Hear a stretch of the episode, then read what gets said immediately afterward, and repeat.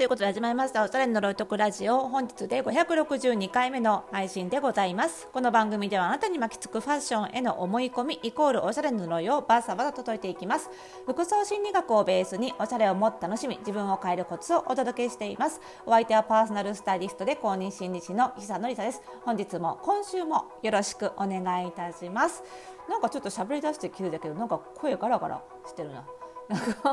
この時期ねいつもこうなんですよね。もうこのラジオ何年目？4年目？3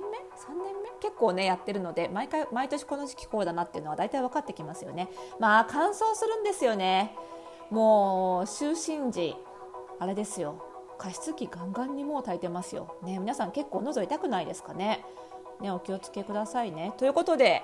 えーと、先週金曜日にですねあのこのラジオでも告知させていただいてました、えー、 Notion Tokyo Meetup登壇してきました。はい。なんか あのこのラジオでもね言ったと思うんですけど結構直前にご依頼いただいたわけですよ登壇の。1週間なかったの本番まで。でもまあお話時間賞味、まあ、Q&A の時間も取らなきゃいけないんで10分ぐらいだっていうので、まあ、ラジオと一緒かなと思って 気軽に引き受けた時に伺った人数も、まあ、そんなにあの規模感的にはあの私のな私の中では、まあ、よくあの講演とか研修させていただく規模感だったのでまあまあ大丈夫でしょうということで言ったらその倍になってますねご参加者人数が。すごいですね Notion ね勢いがね。で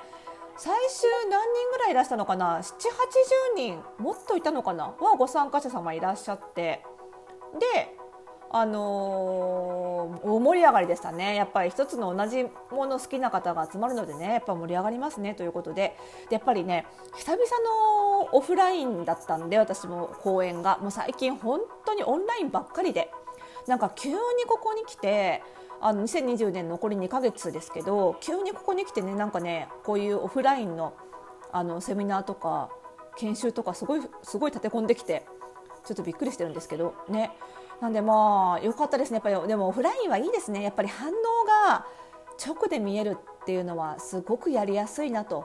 改めてありがたさを感じましたね。で会場はその Notion 東京っていうねもともとその東京近郊に住んでらっしゃるその Notion のファンのまあ集まり、まあ、 Slack 中心に活動されてるみたいなんですけどもその集まりがあってその主催であり、えっと、日本唯一の Notion 公認の、えっと、コンサルタントしてらっしゃる、えっと、洋次郎さんというねあのもう Notion 好きな方はね YouTube などご覧でごご覧になっててご存知だと思うんですけども洋次郎さんがあの所属されているあの会社ノースサンドさんで、えー、実施と。いうことでまた綺麗なねおしゃれなオフィスでして非常にこうイベントもやりやすそうなね、オフィスでしてそちらで、えー、開催ということだったんですよね。で、えっと、私以外に私の前にあの NPO 法人もったいというですねあの団体の、えーと、伊藤英介さんというあの現役の SFC、えーと、慶応の湘南キャンパスですねのあの学生さんでもいらっしゃってそういう NPO 法人で、あの話されたのは Notion を使ってあなんかこう漁業とか農業とかを体験できるこうマッチングのサービスに Notion を使ってるっていう話で、まあ、漁業とか農業を営まれてる方と、まあ、その理解をね深めるためにその一般の方でその体験をしたいという方をこうマッチングする、ね、サービスの中に Notion を使ってらっしゃるって話をされていて、まあ、非常に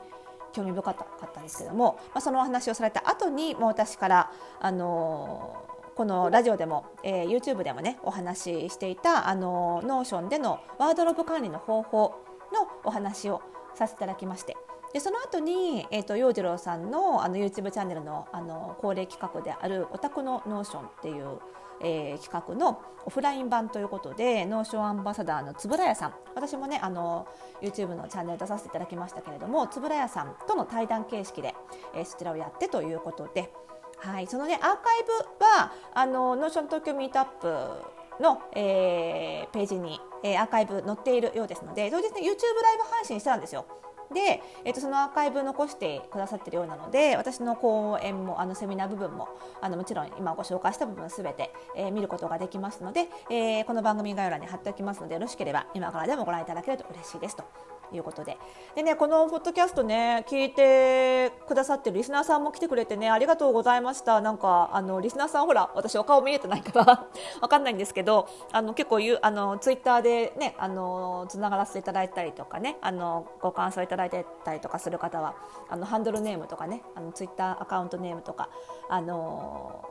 リスナーネームとか言っていただけると分かるのであのすごくありがたかったですね。本当にありがとうございますと来ていただいた方はね。はい。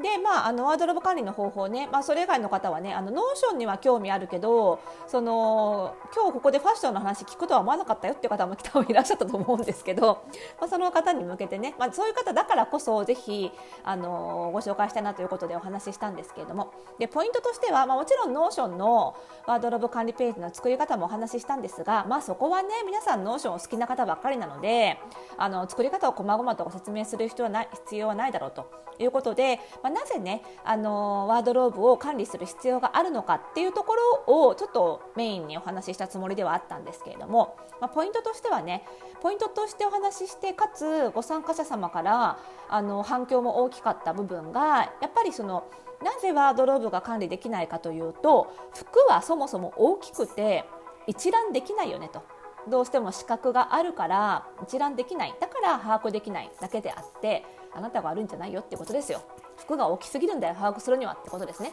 なので、まあ、 Notion のようなツールを使ってこうギャラリービューでねこう写真という形でざーっと小さく並べることでバッと一覧できるじゃないですか。そうするとだいぶ把握しやすくなるよということと、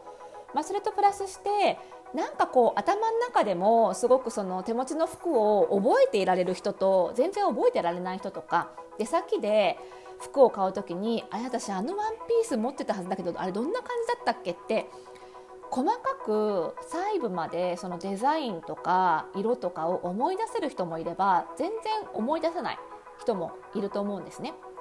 でその思い出せないタイプの方がやっぱりワードローブを把握できてないからそれによる弊害例えばすでに持ってるような服をまた買っちゃったりとかあとはその持ってる中でも一部の服しか着てなくって結局あんまり使えてない服がたくさん生じちゃうみたいなことが起こりやすいんですけど、まあ、その理由はそもそも人間の中でねその視覚情報目から入ってくる情報をこう記憶したりその記憶したものを取り出したりすることが得意な人とそうじゃない人がいるんだよと。でこの得意じゃない人がやっぱりおしゃれをそもそも苦手に感じやすかったり、えー、ワードローブ手持ちの服を覚えてらんなかったりするだけで、まあ、それは右利きの人左利きの人がいるように、ね、走るのが速い人もいれば走るのは得意じゃないけどなんだろうな絵を描くの甘いよっていう人がいるのと同じようにねその視覚情報はちょっと苦手だよって人がいるだけなのでそれは癖なのでね、まあ、そこは自分の頭で無理やり頑張ってね見た目を覚えて記憶して外でも取り出せるようになったりする必要はなくってもう自分の外部の脳という感じで Notion のようなツールを使ってそこに写真を登録しておいて思い出せないならそれを見ればいいじゃないと。スマホでも見れるんだしっていうことをお話ししたんですよね。そしたらまあであの前者その一覧できないから管理できないんだよっていうのはもちろんなんですけど終わった後その離職交流会があってそこでいろいろご参加者様からあのセミナーに関してねご感想いただけたんですけどその後者の方ですよその視覚の記憶だったり思い出すことが弱くて覚えられないっていうことについてそれまさに私です